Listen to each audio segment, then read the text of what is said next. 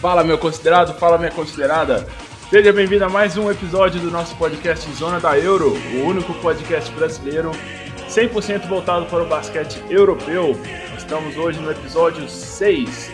Somos um podcast filiado ao blog Euroleague Brasil. Eu sou o seu apresentador, Thierry Rabelo, diretamente de Belo Horizonte. Uh, deixa eu apresentar aqui os meus companheiros de podcast. Uh, Vinícius Matozinho, seja bem-vindo, meu caro. Tudo bem? Fala pessoal, beleza? É, tem muita coisa indefinida ainda pela Euroliga, mas uma coisa que vai estar sempre definido é que a gente vai zicar algum time hoje. Então se preparem, ouçam bem que a gente vai falar para depois cobrar a gente. é implacável, né, cara, essa zica. Muito obrigado, Vinição. Felipe Knop, diretamente do Rio de Janeiro, bem-vindo, meu caro. Bom dia, boa tarde, boa noite. Acorda, menina! E aí, beleza, galerinha? Tamo aí de novo. Dessa vez na versão matutina do podcast. Então pegue seu pão, pão com manteiga, seu café com leite e vambora. É, Rafael Bittelbrum, seja bem-vindo, meu caro. Fala, minha gente. Muita coisa aí para falar sobre Euroliga. Continua muita coisa indefinida, como a gente. É a única coisa que a gente previu, que a gente acertou que nada ia ser definido.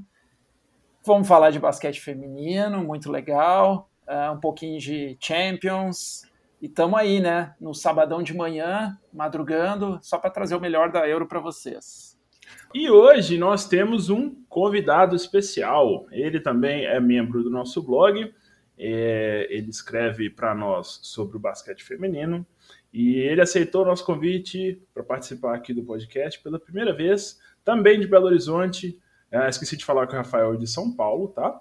E aqui, voltando para BH, nós temos Matheus Irias. Seja bem-vindo, meu caro, tudo bem? E aí, galera, estamos aqui para falar um pouco de basquete feminino aqui. Euroliga chegando aí nas, nos momentos decisivos, a gente vai falar um pouco também. Matheus, eu vou tirar só um tempinho aqui antes da gente dar prosseguimento para o nosso conteúdo. É, todos os membros desse podcast já, já passaram por, por, por esse processo, né? Eu queria perguntar para você, cara, queria abrir esse espaço para você também se apresentar para o nosso ouvinte e queria que você contasse para a gente como que você começou a gostar do basquete feminino. Queria que você falasse né, da, da conta que você tem lá no Twitter, pode divulgar o seu trabalho também. Conta para a gente um pouquinho dessa sua relação com o basquete e com o basquete feminino. A minha relação com o basquete feminino acaba sendo um pouco mais recente. Eu acompanhava em geral basicamente só a NBA assim, mas meio que com a pandemia eu acabei começando a entrar cada vez mais no mundo do basquete. Eu acabei começando a ver mais sobre coisas diferentes, sair um pouco desse universo de NBA. Eu acabei me apaixonando pelo basquete feminino uhum. e agora ainda mais também pelo basquete feminino europeu especificamente. Mas no Twitter eu cubro o meu time da WNBA, o Washington Mystics, então eu tô lá no arroba uhum. Mystics Brasil. Quem puder seguir, eu agradeço uhum. bastante. Bacana. Eu acho que tem mais de uma conta, né, que cobre o Mystics, se eu não me engano. Ah, qual que é a sua arroba exata, só para o nosso ouvinte seguir você lá? É arroba Mystics Brasil. Tem o arroba Mystics BR Bra também. Brasil. É, arroba é, Brasil. Por, é, por isso que eu pensei, porque tem mais de uma conta, né? Então a sua é Mystics Brasil mesmo, né? Uhum. Ótimo, ótimo. Por que, que você escolheu o Mystics para torcer? Ah, porque a minha primeira referência, assim, de coisas que eu fui vendo no basquete feminino foi a Helena Deladon, então eu acabei me apaixonando, assim, comecei a acompanhar mais ela, assim, e acabei absorvendo, assim, uhum. essa cultura do time, gostei demais e foi isso, amor à primeira vista. Muito bacana. Então seja bem-vindo, Matheus. Esperamos que essa seja a primeira vez de muitas, tá bom? É, Pessoal, então nós vamos dar início aqui uh, ao nosso conteúdo que a gente preparou para esse episódio e uh, trouxemos o Matheus exatamente porque hoje nós queremos dar espaço para o basquete feminino. É, é, a primeira vez que nós vamos falar com um pouquinho mais de detalhes sobre o basquete feminino. Ainda pretendemos fazer um episódio 100% uh, ah, sobre basquete feminino, vamos trazer outros convidados, mas hoje é, conseguimos, graças a Deus, trazer essa participação do Matheus. Hoje nós vamos falar especificamente da Euroliga Feminina. nessa semana aconteceu a fase de quartas de final. Na quarta-feira aconteceram os jogos de ida e na sexta-feira os jogos de volta que definiram os quatro times que avançaram uh, para o Final Four da competição. E nós vamos comentar aqui, uh, nós cobrimos essa janela das quartas de final lá no nosso blog. O texto ainda não foi publicado, estamos falando sábado de manhã, mas ele vai ser publicado agora na parte da tarde. Se você estiver ouvindo no domingo, na segunda, durante a semana, você já tem acesso a esse texto lá no nosso blog, tá bom? Então, vamos lá, é, dar um panorama geral dessas quartas de final. Eu, o Matheus e o Rafael, nós cobrimos é, essa fase de quartas de final lá no blog e nós vamos comentar para é, vocês aqui o que, que aconteceu. É, quais que foram as séries dessas quartas de final, Rafael? Então, vamos lá. A gente teve. E aí o Matheus está aí para corrigir a gente, para ajudar. Matheus é autoridade. Autoridade no tema. Eu, uh, antes de mais nada, eu, eu, eu, fiquei muito feliz de ter tido a oportunidade de cobrir uma das séries e acompanhar, né, assistir os dois jogos ao vivo. É, como eu sou o ancião da, do grupo, né, é, o Matheus não sabe, Sou, os caras me chamam de mestre dos magos e daí para baixo. Nossa, mestre dos magos. Tá tudo bem. É, eu, eu, eu vi coisas que ele só vem pela, pelo computador. Mas, é, por exemplo, né, acompanhava muito basquete paulista na Bandeirantes, acompanhava muito, sim, né, Paulo e Hortência, aquela, aquela geração, lembro como se fosse hoje do Mundial de 94, eu de madrugada assistindo na minha casa a semifinal e a final que o Brasil foi campeão mundial. Então, muito legal tá, tá acompanhando o basquete feminino de novo, né? Então, foram as, as, as séries que aconteceram foram entre uh, Girona, da Espanha, e uh, Perfumerias Avenida, uh, o clássico turco, Fenerbahçe e Galatasaray, o Dinamo Kursk e o Ekaterinburg, o MMC Ekaterinburg, e o Sopron da Hungria e o Asvel Lyon da França. Essas foram as, quatro séries que aconteceram. Uhum. Obrigado, Rafael.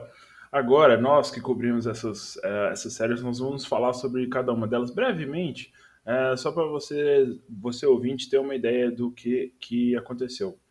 Uh, começando aqui pela série de quartas de final 1, que foi o duelo entre Girona, ou Girona, né, no espanhol, e Perfumerias Avenida. quem cobriu essa série para a gente foi o Matheus. É, Matheus, você pode comentar para a gente, no geral, como é que foram esses dois jogos entre o Girona e o Avenida? Claro, vamos começar com essa série que foi uma das mais equilibradas dessas quartas de final. O primeiro jogo começou com bastante equilíbrio, assim, mas ao longo do tempo o jogo coletivo, assim, do Avenida foi sobressaindo em relação ao Girona. E o ataque do Hirona ficou muito parado, especialmente quando a Laia Palau estava no banco, então o time não conseguia armar muito bem suas jogadas. E o Avenida acabou sobressaindo no primeiro tempo. E tudo parecia que seria uma vitória mais tranquila do Avenida, que chegou até a abrir 18 pontos ali na casa do terceiro quarto. Mas aí o Hirona conseguiu dar uma encostada no placar e terminar com uma desvantagem não tão é, prejudicial para o time. O jogo terminou 74 a 66 e o Hirona tinha a missão de reverter essa vantagem no segundo jogo, como a classificação vem pelo placar, placar agregado dos dois jogos. É, então, basicamente, o Hirona tinha que vencer por 9 ou mais pontos para garantir essa classificação. E o segundo é, jogo. Eu tava, tava dando uma olhadinha aqui nos números desse jogo, né?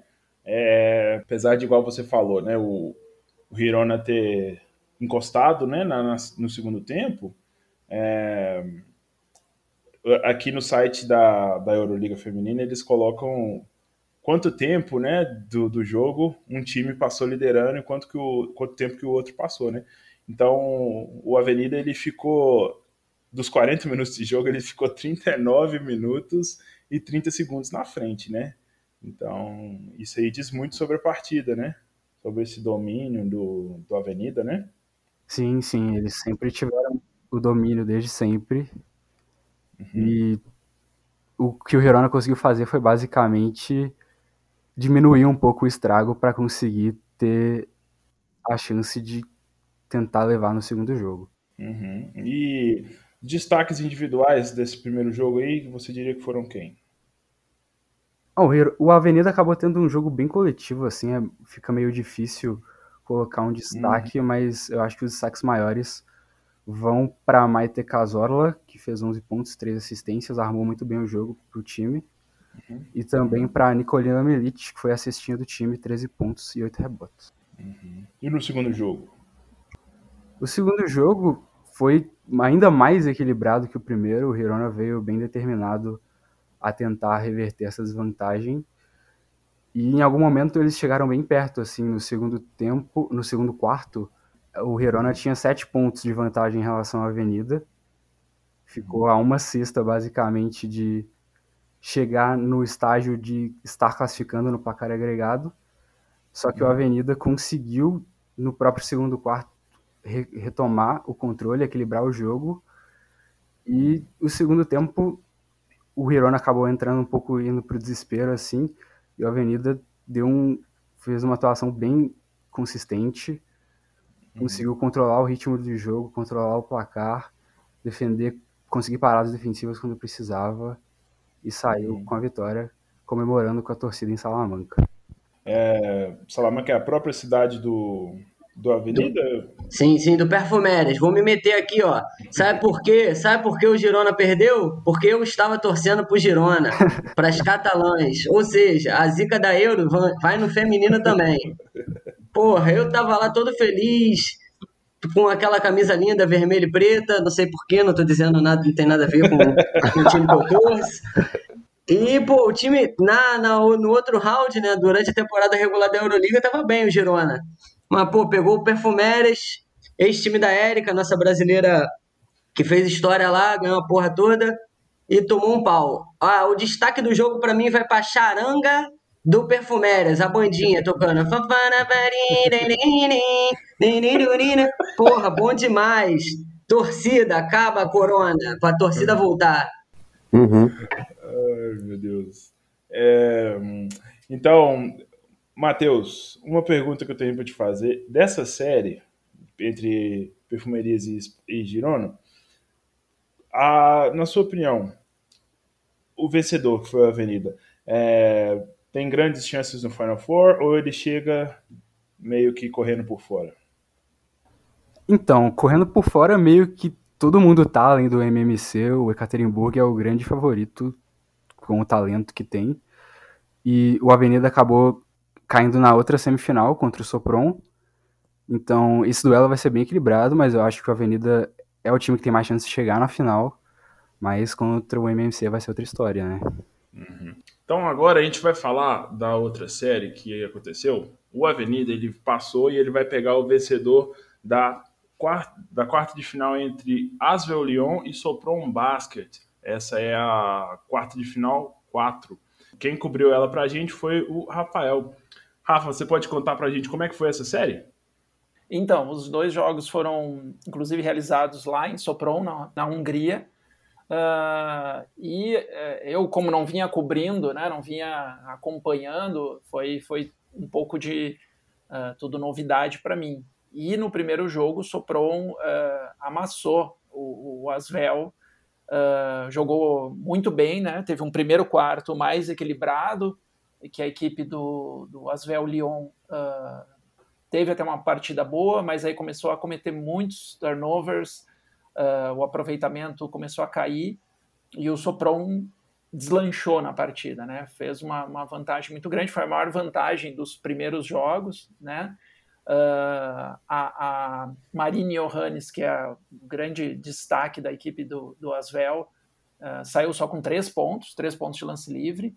Ela muito bem marcada e, e também tentando muitas assistências, pouco, poucos arremessos, uh, de quadra, ela tentou dois arremessos de quadra, então é muito discreta, né? Então a, e a equipe dependia um pouco mais dela. Um outro ponto é que uma das grandes, é, grandes um dos grandes destaques dessa equipe francesa é a Alicia Clark, que estava machucada, não pôde jogar série. Então isso também foi um, um baque bem grande para a equipe, né? E aí você tinha ali Gabi Williams e, e a Helena Brooks pelo Sopron, que jogam uma enormidade né, de basquete. A Gabi Williams, a americana francesa, uh, dominou nesse primeiro jogo com, com 24 pontos, 5 rebotes. E a quase veterana, a Helena Brooks, né, a Sérvia, uh, também joga um basquete sensacional, com 19 pontos.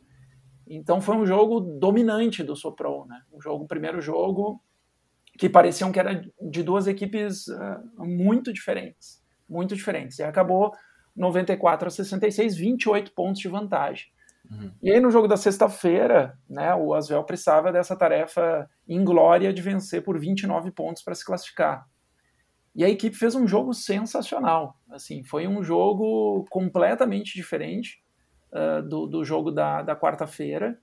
Uh, o primeiro quarto começou equilibrado, mas já de cara a Marine Johannes puxando as ações ofensivas, uh, metendo bola, indo para cima. Uh, o time fazendo uma partida muito boa, foi, foi abrindo vantagem, marcando bem, né, defendendo bem.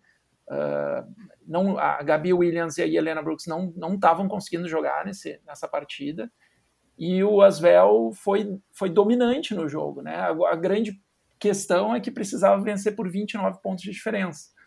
Chegou num determinado momento uh, no terceiro quarto que chegou a abrir 22 pontos de diferença.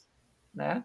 Foi para o intervalo também com uma boa vantagem. Assim, é, claramente o, o, time francês estava muito focado e o time de Sopron estava jogando com a vantagem embaixo do braço. Né? Uhum. E aí as coisas foram evoluindo para mais de 20 pontos a, a equipe Sopron tentando jogar e não conseguia, né? E aí no último quarto começa, claro, a equipe do Asvel tentando desesperadamente abrir a vantagem, não conseguia, ficava girando ali em torno dos 15 pontos. E no final venceu, né, por 75 a 62, 13 pontos. E aí então no placar agregado o Sopron se classificou, né? Mas a a, a, a Johannes aí finalmente fez uma uma partida digna, né? Fez 16 pontos, 5 é, rebotes, 4 assistências. Uh, a Helena Siak também, 14 pontos. E você teve, no final, a Helena Brooks acabando com 12 do outro lado, a Gabi Williams com 11, mas uma partida do Sopron muito abaixo do que foi no primeiro jogo. Ou, ou podemos dizer o contrário, né? O Asvel ele fez uma partida especialmente defensiva muito boa no segundo jogo. Né? Uma pena uma pena que a vantagem do primeiro foi, foi muito grande, assim. Uhum. Mas, é, assim como o Matheus, é, que, que acompanha de perto, né? Imagino que essa, que essa próxima série vai ser, entre Sopron e Avenida, vai ser bem legal, de fato.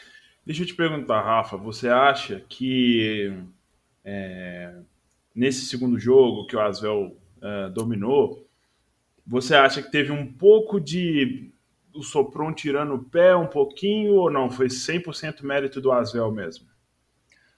Não, é, assim, é claro que dentro de quadra a gente, né, observando, uh, uh, o Asvel começou com uma intensidade uh, ofensiva e defensiva, cuidando bem da bola, que no primeiro jogo não aconteceu, cometeram muitos erros, é muito forte. E aí, uhum. é claro que a sensação é, bom, estou perdendo por 10, eu posso perder por 29, né? O, o Sopron tentava uns arremessos que no primeiro jogo caíam e no segundo não caíam, né? A defesa não era tão forte.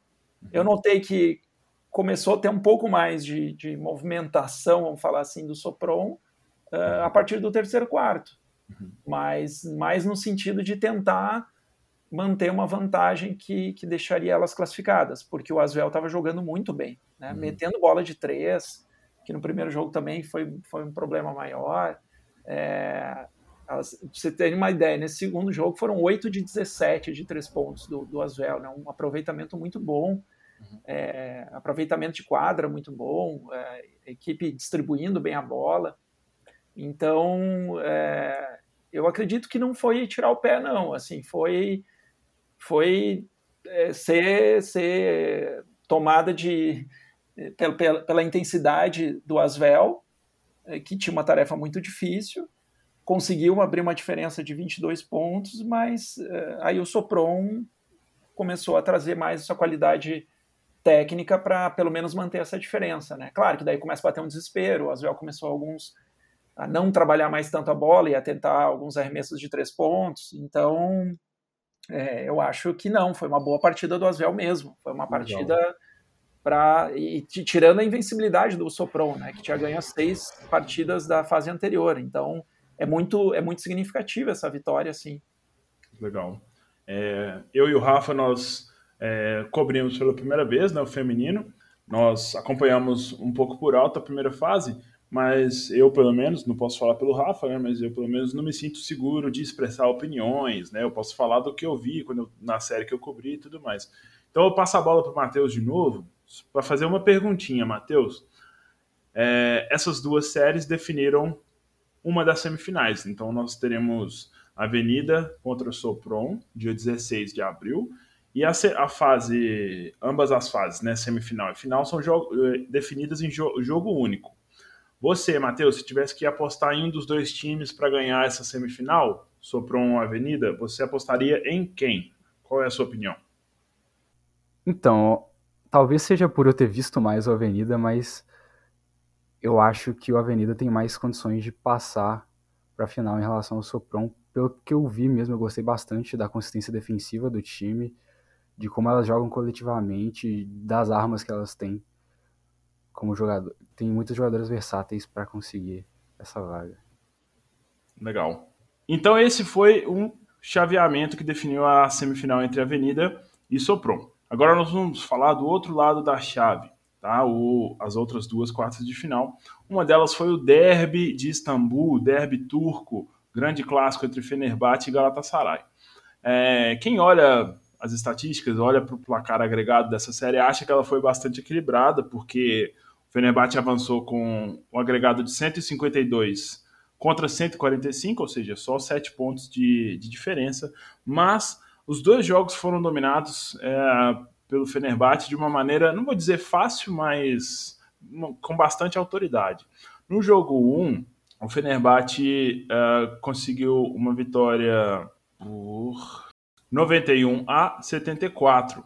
E esse jogo foi teve um, é, um grande destaque individual, que foi a alarmadora ucraniana Alina e a deixa eu falar esse nome aqui, alguém me ajuda aí, ó. Iagupova, eu acho que é assim que fala. Você sabe, Matheus? É esse Isso, mesmo. Iagupova, é.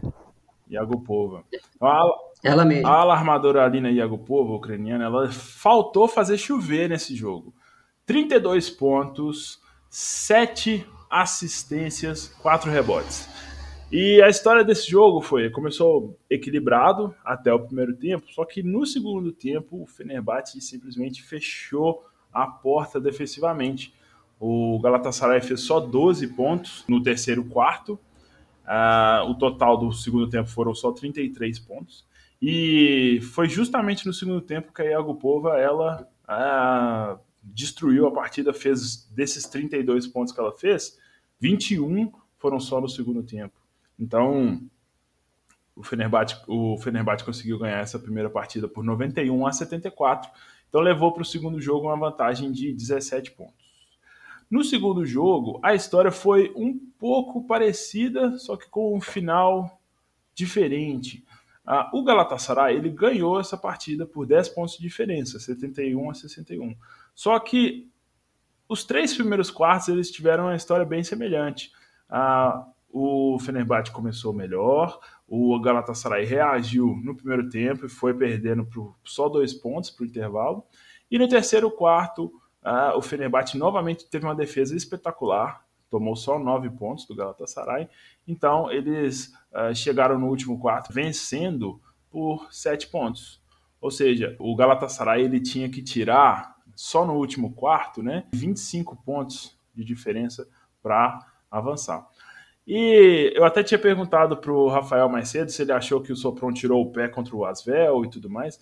Por quê? Porque eu fiquei com a impressão que no quarto quarto dessa partida, o Fenerbahçe tirou o pé um pouquinho.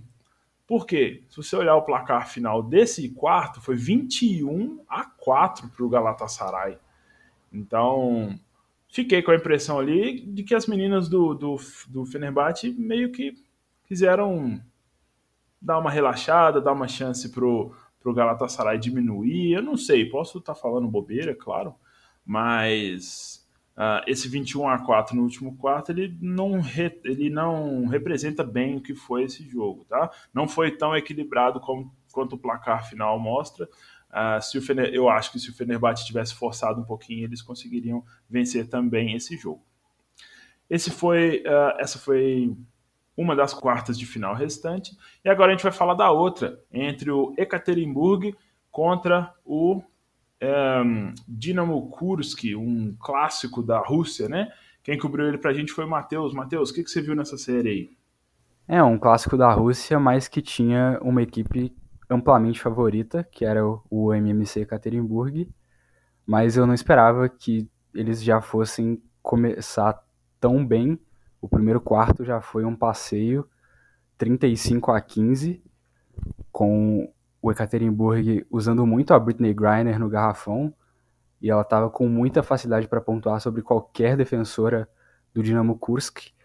E quando o Kursk começou a dobrar nela, ela simplesmente acionava as jogadoras no perímetro e chovia a bola de três. E a partir daí o Kursk até conseguiu dar uma corrigida no seu jogo, criar melhor as chances, arremessar bem para três pontos. Eles arremessaram 11 de 27 para três pontos no primeiro jogo, 40%, um aproveitamento bastante bom. Mas foi suficiente apenas para diminuir essa desvantagem para 13 pontos. O jogo terminou 80 a 67 para o Ekaterinburg. E aí no segundo jogo eu esperava um pouco mais do Dinamo Kursk tendo essa missão de tentar vencer o Ekaterinburg e ainda tirar esses 13 pontos para buscar a classificação, vendo os ajustes que elas tinham feito no próprio jogo de ida, eu esperava uma atuação melhor no jogo de volta. Só que a história praticamente se repetiu, 32 a 9 para o MMC no primeiro quarto, e aí no agregado já tinham 36 pontos de vantagem e o resto do jogo foi basicamente uma formalidade assim para confirmar a classificação do MMC, que é o time favorito para conquistar o tricampeonato. Você acha que vai ser fácil para o Ekaterinburg passar do Fenerbahçe? O Fenerbahçe é, jogou muito bem, né, contra o Galatasaray.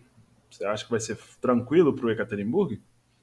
Tranquilo, acho que não vai ser. Eu vejo essa semifinal como uma espécie de final antecipada. Assim, o Fenerbahçe, para mim, é o time que pode realmente desafiar essa equipe do Ekaterinburg.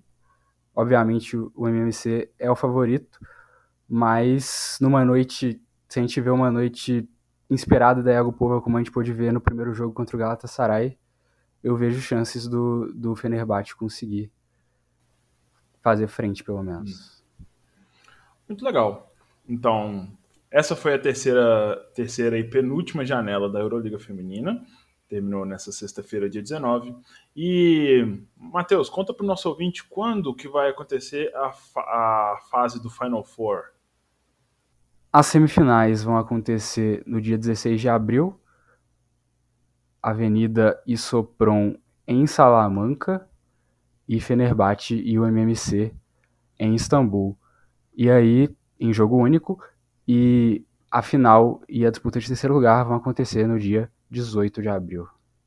Então é isso, pessoal. Terminamos aqui o nosso relatório sobre a Euroliga Feminina.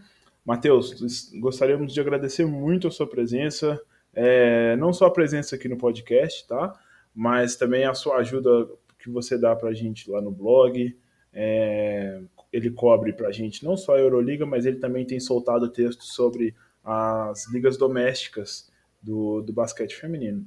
E Hoje nós conseguimos falar com um pouquinho mais de detalhes sobre a Euroliga, mas repetindo o que eu falei antes, nossa intenção ainda é fazer um episódio totalmente voltado para o feminino, assim que for possível, tá bom?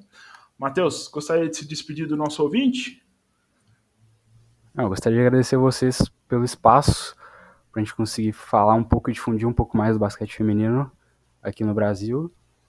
É isso. E só uma coisinha antes de do, do, do, de finalizar essa parte do feminino, que eu adorei cobrir esses dois jogos. Eu sempre gostei muito de basquete feminino. Estava dando minha pesquisada em, em Euroliga, até para trazer uma informaçãozinha rápida para o nosso ouvinte, né? A competição feminina realizada desde a temporada 58, 59 e que teve, eu achei uma, um fato bem curioso, né? Nos primeiros anos, o Daugava Riga da Letônia, na época União Soviética, ele ganhou 18 títulos de Euroliga, né? Sendo que 12 seguidos, né? Um feito assim uh, surreal, né? Ali na década de 60, 70 até o último título em 81 e 82. E dessas equipes que estão agora no momento presente aí para o Final Four, o, o MMC Ekaterinburg buscando o tricampeonato, né? Nos últimos quatro anos venceu três, sendo que a última final foi justamente com o Dinamo Kursk, que ele acabou de derrotar. A final anterior foi contra o Sopron, que está no outro lado da chave, e a final do ano do, do 16-17 foi contra o Fenerbahçe. Né? Então, são equipes que estão sempre aí chegando. É muito, muito legal assim ver o, o basquete feminino. A gente vê essa troca do, do basquete das jogadoras WNBA e basquete europeu, porque são em temporadas em momentos diferentes, então fica de altíssimo nível né, o, o basquete acontecendo. Então, vamos, vamos acompanhar, vamos valorizar. Basquete feminino é cada vez evoluindo mais, sensacional, é, é, é muito legal de assistir. Recomendo bastante. Muito bacana, Rafa. Então, Matheus, muito obrigado, cara. Até a próxima. É... Fica com Deus. Aquele abraço. Falou. Então, pessoal, agora nós vamos passar da Euroliga Feminina para a Euroliga Masculina. Uh, essa semana tivemos mais uma rodada, rodada quase cheia, faltou um jogo só. É, foi a trigésima rodada da temporada regular da Euroliga Masculina. E você também tem acesso a todos os detalhes lá no nosso blog. Nós vamos passar aqui muito brevemente é, para falar de alguns jogos de destaque nessa, nessa trigésima rodada. Só passando dando um pequeno spoiler né, da classificação. O que, que aconteceu na classificação nessa rodada? Nada. É, o único time ainda que, que já está classificado para as quartas de final ainda é o Barcelona. É, todas as outras sete vagas ainda estão em aberto, o que é uma coisa inacreditável. E temos apenas quatro times eliminados matematicamente dessa disputa, ou seja, temos ainda aqui é, 13 times vivos nessa briga pela, por, por uma das vagas nas quartas de final. E o fato curioso é que o Valência, que hoje está em décimo lugar, ele tem chances até de terminar no G4. Então, essa Euroliga talvez seja a Euroliga mais disputada da história. Oito jogos aconteceram nessa rodada. Uh, Vinícius, qual que seria o seu destaque? Qual jogo que foi o destaque dessa rodada para você?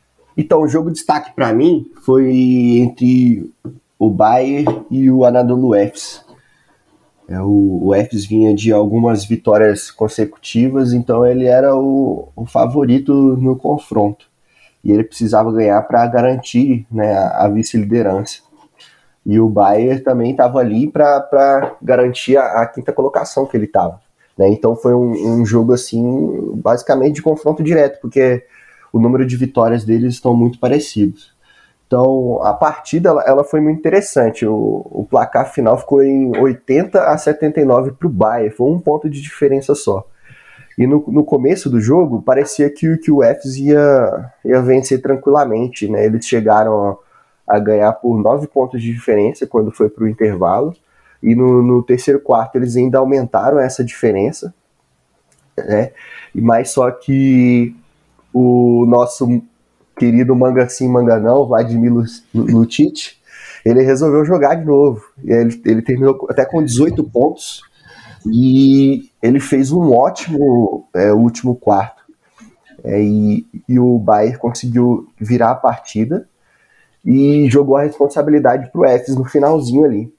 Então, faltando 12 segundos para o fim da partida, o Vassilij Misic, do, do Efes, conseguiu fazer o, uma infiltração e virou a partida. Só que aí, aí lançou a, responsabilidade, voltou para o Bayer, que era o dono da casa. E o Bayer foi lá e, e o, o Lucic, ele conseguiu. É, ele foi arremessar de três pontas e um jogador do Efes foi e fez a falta nele. Aí foi para revisão, demorou um pouquinho e aí eles viram que foi para três lances livres mesmo. E aí o, o Vladimir ainda errou um lance livre, só acertou dois, mas foi, foi o, o que deu a vitória pro, pro Bayern, porque o Shane Larkin foi lá, pegou a bola, tentou resolver, subiu para fazer a, a, infiltração quando ele viu duas muralhas na frente dele.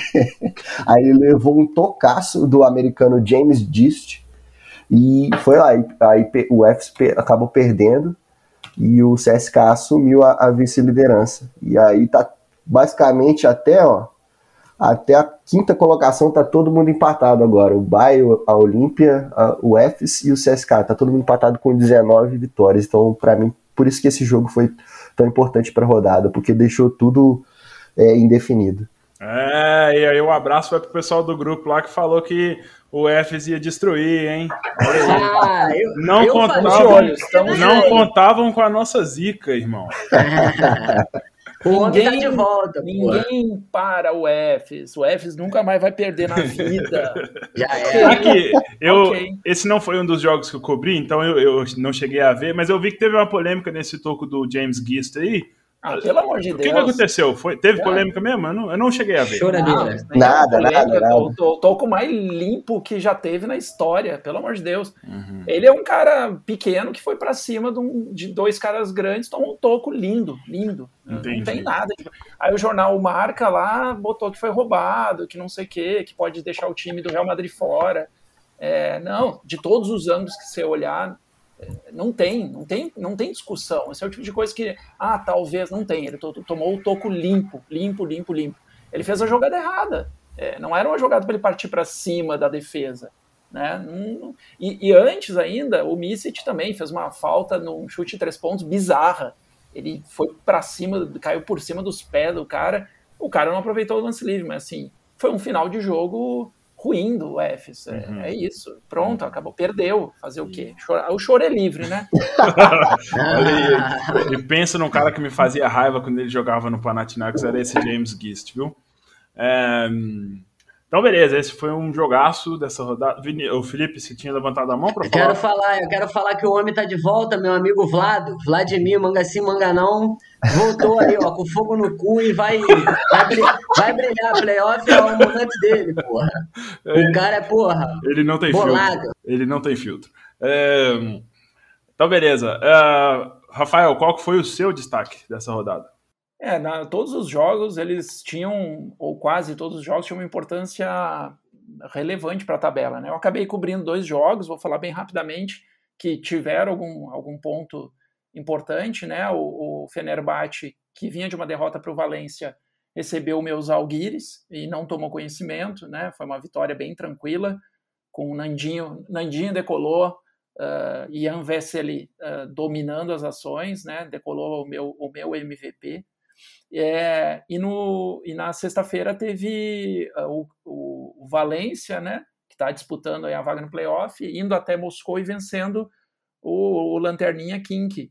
É, aparentemente foi um jogo tranquilo, mas é, o Valência não jogou bem. Ele jogou bem o primeiro quarto e depois ele não jogou bem. O Schwed não jogou pelo Kink e no final o Kink conseguiu diminuir para cinco pontos e faltou um pouquinho de experiência ali para vencer esse jogo do Valência. Tá? Aqui no terceiro quarto perdeu o Sam Van Rossum com uma torção, uh, não sei se vai prejudicar né, os próximos jogos, mas uh, venceu, né? No final, Fenerbahçe e Valência venceram, então continua aí o Valência nessa, nessa disputa pela oitava vaga e o Fenerbahçe também se mantendo na zona de classificação. Legal. Felipe, eu quero dar uma palavrinha aqui do nosso patrocinador. Você, ouvinte que não conhece, você vai conhecer agora. São as deliciosas pipoca de São Petersburgo. as melhores pipocas da Rússia. O oferecimento do time do Zenit Basketball. O time que consegue estar ganhando de 20 e caralhada e tomar 19 a 0 com 4 minutos do último período, não fazer nem um, um cacete de, um, de, uma cesta de, de dois pontos, não fazer um lance ali, não, não fez nada. Esse time peidou, o Pangos peidou, o time inteiro se cagou. E o mais bonito é, tinha torcida, a torcida russa comendo uma deliciosa pipoca, vendo o seu time peidar para o time basco, o time basco do Basconia, e ganhou o jogo no finalzinho, que foi só alegria. Puta merda. no, no, no, nosso Instagram. Eh, foi no Instagram que eu acho que foi. Eu, não, que Instagram, cara? No nosso Twitter, eu tinha feito a pergunta lá. É, as autoridades russas elas permitiram que o Zenit tivesse 75% de, da capacidade do seu ginásio preenchida. Eu pensei, perguntei assim, vai fazer alguma diferença? Será que vai ajudar o, o Zenit? Parece que não ajudou em nada, né? Parece que só piorou. Será que eles ficaram eles perderam o costume de ter torcida e eles pipocaram por causa disso? Não, acho que não. Eles têm pipocado com, com uma certa regularidade. O time é bastante consistente nesse aspecto. Hum, bem consistente na pipoca. exato. É, exato. Hum, então, beleza. É, o Zenit, que o Felipe comentou, está em oitavo lugar, é, só que ele perdeu sete dos últimos nove jogos. O time estava disputando G4 e agora está aí, ó é, 16 vitórias e 13 derrotas, mesmo número de vitórias do Basconia, que é o nono, mesmo número de vitórias uh, do Valência, que é o décimo. Então, só que os, esses dois últimos têm 14 derrotas. Então, o Zenit tem jogo a menos. Uh, vocês perderam completamente a fé no Zenit ou vocês acham que eles ainda vão ficar ali? Eu quero ver o circo pegar fogo, então quero que, que eles caiam ainda mais. é isso aí, isso aí. Real e Zenit Perderam o tesão, nem com Viagra vão subir nessa porra. Ninguém falou do Real Madrid, cara. É, é, semana então, semana é... passada, semana passada nós falamos. Foi semana passada ou retrasada, não lembro. Passada. Que, é, que, que eles estão uma zica aí. Inacreditável, hein? É, então, daí não adianta o Marca publicar que o, no outro jogo teve um roubo, não sei, se os caras não se ajudam, né? O Real jogou em casa e perdeu pro CSKA é, uma partida ruim, tentou, assim, não que o CSK tenha feito uma grande partida, mas perdeu de novo, né? E agora tem Asvel, que se não vencer, é, complica de vez, né? Porque daí realmente não merece estar tá brigando por, por tá, tá, tá entre os oito para classificação para os playoffs. Uhum. Então... Esse jogo do Real eu, eu assisti e eles iniciaram depois do intervalo, assim, não, muito apático. Você dava para ver que basicamente eles tinham desistido do jogo ali no terceiro quarto. Depois, no último quarto, eles até tentaram, assim, uma. voltar, assim, com, com, no placar, mas já era, porque no, no, primeiro, na primeira etapa, o, o Will Clyburn e o Mike James, eles somaram, tipo, 32 pontos só na primeira etapa, os dois juntos. E eles chegaram a abrir 20 pontos no, no terceiro quarto de diferença. E aí o Real já era, já tinha desistido ali mesmo, em casa, pipocou também em casa, e a gente tá vendo aí, o Real mais uma vez desceu mais uma posição, foi para a sétima colocação agora, né? E tá uma diferença só pro, de, de vitória, um, uma vitória só de diferença pro Basconia, então também pode peidar na farofa aí o Real nas próximas rodadas. Olha, vou. Ah, eu eu vi, consegui ver só um pedacinho desse jogo e a diferença que o Will Clyburn faz pro CSK é gigantesca, cara. Exatamente, que saudade do Clyburn. Eu nem lembrava que ele jogava mais. Eu, eu parei para pesquisar. O CSKA com o Will Clyburn, ele jogou 21 jogos. É, 16 vitórias e 5 derrotas. É, e nos 8 jogos que ele ficou, de, ficou fora por causa de lesão, 3 vitórias e 5 derrotas. 37,5% de, de aproveitamento sem Will Clyburn. Então, é, fica, vamos ficar de olho nessa SK aí. Não sei se vai voltar ao que era no primeiro turno, né? Mas Will Clyburn ele vai, pode fazer uma diferençazinha boa aí nessa, nessa reta final. CSK que voltou para o segundo lugar, 19 vitórias e 10 derrotas e tem um jogo a menos. Então, uh, vamos ficar de olho aí no CSK. E o jogo que eu vou destacar para vocês foi um dos jogos que eu cobri, que foi entre o líder Barcelona e a, terceira colocada é, Olímpia Milão. Os dois times se enfrentaram na Itália e olha, se eu fosse dar um título para esse para esse jogo aqui, eu falaria a defesa de Satanás, porque esse time do Barcelona marcou igual o capeta. Foi mesmo. Eles marcaram igual o capeta. Nós, nós tweetamos um vídeo na nossa conta do, do, Twitter, do Twitter. Que rotação defensiva inacreditável. Que, que defesa que é essa? Eu, Sim. É, pois é. Ah, mas o Barcelona. Pois é. Você é, pensa, você tá em quadra lá, você vira pro lado tem um, um, cara te marcando. Você não consegue dar um passo sem, sem ter uma pessoa te marcando. Então, E dobrando a marcação também, né? é, esse vídeo especificamente que a gente está falando é.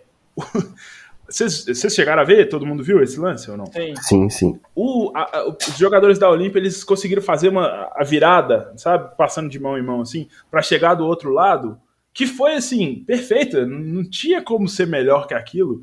E os caras do Barcelona eles fizeram uma dobra embaixo do garrafão e mesmo assim, quando a bola chegou do outro lado, já tinha gente para marcar lá. É, Eu achei ele que pode ter sido uma falta do defensor, não queria ter visto o replay, mas enfim, a, a marcação do Barcelona, essa defesa, ela está uma coisa inacreditável, inacreditável. É, esse jogo que o Barcelona ganhou por 72 a 56 e a, Olímpia nunca conseguiu chegar perto. Hum, Só no primeiro tempo que eles lideraram um pouquinho, se eu, não me, se eu me lembro bem, mas de resto, domínio completo do Barcelona e olha, não sei, viu? Esse time tá muito forte. E essa defesa aí com certeza tem a mão do, do Jaskevicius, né, nisso. Uhum, uhum, com certeza. Felipe, E é como diria o Chapolin Colorado, né? O melhor ataque é a defesa. defesa ganha campeonato, né, cara? O Chapolin É. fala isso? Que loucura, eu nunca lembro do Não, Chapolin. eu acabei falar de inventar. Não, não, não fala, não fala. Ah, tá. Mas releva, releva. eu tenho que parar de levar o Felipe a sério, cara. Não, não. Desculpa, desculpa. Eu sou especialista É, em aquela- falar asneiras. Aquela frase, essa, é, né, aquele que, que é, ah, é batido, mas é isso, né? É, Ataque ganha jogo, defesa ganha campeonato. A- a- o que o Barcelona, que tem a melhor defesa, enfrentou um time que movimenta muito bem a bola, era o vice-líder ali, né? Até a rodada se concluir. O melhor aproveitamento de três pontos, e foi pífio o aproveitamento da Olímpia no jogo. Então, assim, é muito relevante para você descartar ou dizer que outros times. O Barcelona é o time a ser batido para o campeonato. É, é, porque tem uma defesa muito forte, muito sólida, um conjunto muito forte, é, um treinador, é, é, cara, jogador, cara de quadra, é, um bom treinador. Então, assim, é, é os outros que tem que tentar bater o Barcelona. Vocês, vocês falaram do Jaskevicius aí, eu cheguei a ver um, um- um pedaço, é, um lance, um momento, perdão, um momento desse jogo em que o Jaskevicius ele tá esbravejando de raiva, chu- dando soco nas coisas, e eu paro pra pensar assim, que que um cara de, o que que o Jaskevicius tá com raiva, sabe? O Barcelona é o time perfeito, cara. É, igual a gente tá falando, a gente não tá falando que o Barcelona vai ser campeão, a gente não tá afirmando isso, pô, jogo único, tudo pode acontecer. Mas Sim. eu fico pensando que, o o que, que pode Jaskevicius ter ficado com raiva ali. Eu, eu realmente, eu não lembro do momento específico, mas É, mas é a mentalidade de campeão, né? É. O cara não quer que o time relaxe em nenhum momento, porque é como você falou, num Final Four é, pode fazer toda a diferença. Um- uma relaxada, uma, uma falhada, ah, uma falha na defesa. Então o cara tá man- ah, mantendo a mentalidade dos, dos caras ah, ligada em todos os jogos. Uhum. É isso, né? Para chegar nos playoffs a, a mil, né? É. O Barcelona, Barcelona desse ano, eu, eu diria, né? Isso é uma opinião. Barcelona desse ano, em relação ao Barcelona do ano passado, a grande diferença, para mim, é o, é, é o Nick Calates. É, eu sou suspeito para falar porque ele é um ídolo do Panathinaikos, óbvio, mas é, eu acho que esse time não seria a mesma coisa sem o Calates. O cara é um general dentro de quadra, né, cara? Um Baita maestro. jogador. É, ontem, ele, é, ontem ele distribuiu 11 assistências e eu tava vendo a conta do Barcelona Basquete Brasil, né, do nosso amigo Kevin. é, ele tweetou um dado bem, bem legal. Nos dois jogos, em, é, e volta, né, da Barcelona e Olímpia, o Calates ele distribuiu um total de 25 assistências nos dois jogos, cara. Que é uma É. coisa Fora do normal. É. Tem olho nas costas esse menino aí, esse careca. Nós tweetamos alguns vídeos dele ontem, a visão de jogo dele é impressionante, cara. Eu. O pessoal gosta muito, conhece muito do Teodosic e tudo mais, mas eu acho, eu prefiro como passador. Eu coloquei essa né? polêmica lá no grupo. Se você fosse contratar para o seu time, Nick Calates ou Teodosic? Não, jogador por jogador, Teodosic, mas eu digo assim, Então. como passador, como assist- Aham. assistência, eu, eu prefiro o Calates. É, na, na enquete lá que eu botei, quem ganhou foi o Milos Teodosic mesmo, mas Cada um tem, tem seus pontos positivos. É, como passador, eu gosto mais do Calates. E, então é isso, pessoal. A gente termina aqui para falar, é, termina aqui essa parte da Euroliga, tá? A, classificação, passando rapidamente por ela. Barcelona líder, classificado, CSKA em segundo, e o G4 a, ainda tem Fs em terceiro, Olímpia Milão em quarto. É, completando a zona de classificação, Bayern de Munique segue em quinto, Fenerbahçe agora é o sexto, Real Madrid caiu para o sétimo lugar, Zenit está em oitavo, e os agora podemos falar dois times principais nessa busca, né? Talvez, desculpa, Rafael, mas os Rafael chora, né? Eu já entreguei os pontos faz é. tempo. Ba Bascone é o nono, Valência é o décimo. É, detalhe que o Vinícius falou desse tríplice empate no número de vitórias, né? 16 vitórias para o Zenit, para o Bascone e para o Valência. O Zenit só tem uma uh, derrota a menos, porque tem um jogo a menos também. Então, essa disputa vai ser bem legal. E eu não sei se vocês viram, a rodada 34, última, última rodada, teremos Basconia e Valência. Então, se a classificação depender desse jogo, vai ser, vai ser o jogo vai pegar rodada. fogo. É, e, é, notícia triste, que o Panathinaikos foi matematicamente eliminado agora, então... É, nossa, sério? Que surpresa! Que surpresa! A arrancada, é, a arrancada já era. E o Super Mario? Super Mario tá lá ainda. futuro. Mario! o, o Panathinaikos perdeu pro, pra, pro Estrela Vermelha, vice-lanterna. A única coisa que eu queria falar desse jogo é a atuação do Jordan Lloyd, do Estrela Vermelha. O cara destruiu, acabou com o jogo, 16 pontos só no último quarto, 27 pontos totais. Ele ele literalmente ele destruiu esse jogo. Não, não, tinha. Não tem outra forma de falar. Merece e, um time melhor. É, Isso que eu ia falar, se tudo der certo, na temporada que vem ele tá num time que para brigar legal, né? Um time é, maneiro para ele jogar. E exatamente por isso que eu levantei essa bola, porque Jordan Lloyd vai para esse verão europeu e como talvez a, a maior contratação, né? O, o, o jogador mais disputado.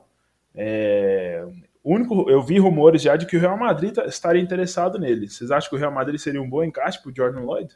Ó, eu falei isso aqui em algum podcast, hein? Esse rumor não saiu da minha boca, não? Tem certeza? Ah. De repente tu ouviu, guardou na tua cabeça e tá achando que é um não, rumor. É fofoca, fofoca vi... de realengo. Não, eu vi em algum site que cobre basquete europeu. É, eu acho que seria assim, porque ele já conhece o, o basquete espanhol ali, né? Ele jogou no Valência. Então, eu acho que ele nossa, ele ia, com certeza ia encaixar muito bem naquele time. Vai, vai encaixar bem no esquema do Pablo Lasso de infiltrar e jogar para fora, né? Mais nada. É a única, é a única jogada do Real Madrid. Ai, como, eu, como o Thierry é apaixonado pelo Real Madrid, eu fico impressionado. Oh, que isso, não? Eu falei na. falei sem nenhuma maldade, cara. É porque o, o Pablo Lasso, eu não gosto do estilo de jogo dele. Eu tenho nada contra o clube Real Madrid, não, mas eles podiam mandar esse cara embora. eu não gosto muito dele, não. E é isso, pessoal. Terminamos aqui a nossa cobertura da Euroliga. Antes da gente passar para o último assunto do nosso podcast, vamos só adiantar para você aqui quais que são os jogos de destaque da 31ª rodada que vai acontecer na semana que vem, quinta-feira, dias é, 20... Perdão, dias Cinco. 25 e 26. Obrigado, Rafael. Conta pra gente aí, pessoal. Ó, eu acho que um jogo importante aqui né, Real Madrid contra Asheville. Porque se o Real perder, porra, é um pé, um pé fora, um pé na rua já. Também tem um confronto também. Isso é terça, não, quinta-feira. Quinta-feira Real e Asheville e tem Valência e Bayern. Valência tem que ganhar de qualquer jeito. O Bayern tá maneiro, mas Valência tem que ganhar se quiser entrar nessa parada aí. O que, que vocês acham dos outros jogos maneiros aí? É, então na sexta tem, tem um jogo bem interessante, né? Que é Basconia e Olímpia Milano. Uh, um jogo duríssimo para o Basconia, que está brigando para entrar aí nessa, nesse G8. Né? E um outro jogo que eu destacaria, desculpa, uh, é mais pelo, pelo momento e, e, pela, por essa briga da última vaga, que é o, um clássico russo, Kink e Zenit. Se o, ou Zenit. Se ele não vencer o Kink uh, ele merece, mais do que qualquer outra equipe, ficar fora da classificação. Né? O, o Zenit, como o Felipe falou, né, tem perdido alguns jogos impressionantes. Né? Então, é, ficar de olho se eles conseguem fazer a lição de casa, que é ganhar do, do Kink e manter ali a, a, a, a posição deles na tabela. É, o último jogo que eu destacaria também é na sexta-feira, que é entre Olympiacos e Fenerbahçe, porque apesar do Fenerbahçe estar ali na, na sexta colocação, ele não está muito distante ali para o Basconia não, que é o nono colocado. Então ele vai precisar vencer o Olympiacos para pelo menos né, suspirar um pouquinho aí, ficar um pouco tranquilo né, nessa para os últimos três, depois para os últimos três jogos. É, o Olympiacos conseguiu a terceira vitória seguida. Não está muito tarde, né? Eu não considero eles como candidatos reais a, a, essa vaga, mas você nunca pode descartar, porque é uma camisa muito pesada, né? E, e Sasha Vezenkov jogou demais, demais nessa rodada. Muito, né? muito. Quem sabe, né? Uma, uma vitória do Olympiacos aqui também não, não, seja empolgação, combinado, por exemplo, talvez uma derrota da, do Basconia. É, é, tá muito imprevisível, né, essa Euroliga, então, assim, esse jogo, além do ser importante para o Fenerbahçe, é, eu acho que ele também vai ter essa importância a mais para o Olympiacos, né? Então é isso aí, pessoal. É, terminamos aqui uh, essa parte da Euroliga oficialmente e agora nós vamos passar rapidamente. É, nós vamos contar para vocês o que, que aconteceu nessa semana na rodada da Basketball Champions League. É, não tivemos rodada da Eurocup. É, nós explicamos para vocês no episódio passado que haveria essa semana de folga e a Eurocup volta uh, nessa segunda-feira já com sua fase de quartas de final. É, se você quiser um pouquinho mais de detalhes sobre essa nova fase da Eurocup, ouça o nosso episódio passado e lá você vai ter todos esses detalhes. Mas tivemos a semana 3 do a terceira rodada, né, da fase de playoffs da Basketball Champions League essa semana. E quem vai contar pra gente uh, o que, que aconteceu nessa rodada vai ser o Rafael. Rafa, conta pra gente, por favor. Então, a gente teve a terceira rodada aí dos, dos playoffs da, da Champions League. Uh, dos oito jogos previstos, três foram adiados por, por questões aí de envolvendo o Covid-19. Uh, ah, e aí a gente teve na terça-feira o AEK uh, ah, recebendo o Strasbourg vencendo por 77 a 68.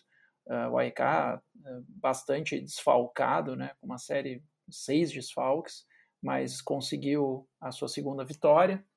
Uh, também na terça-feira, a, a Brindisi da Itália recebeu o Tofas da Turquia.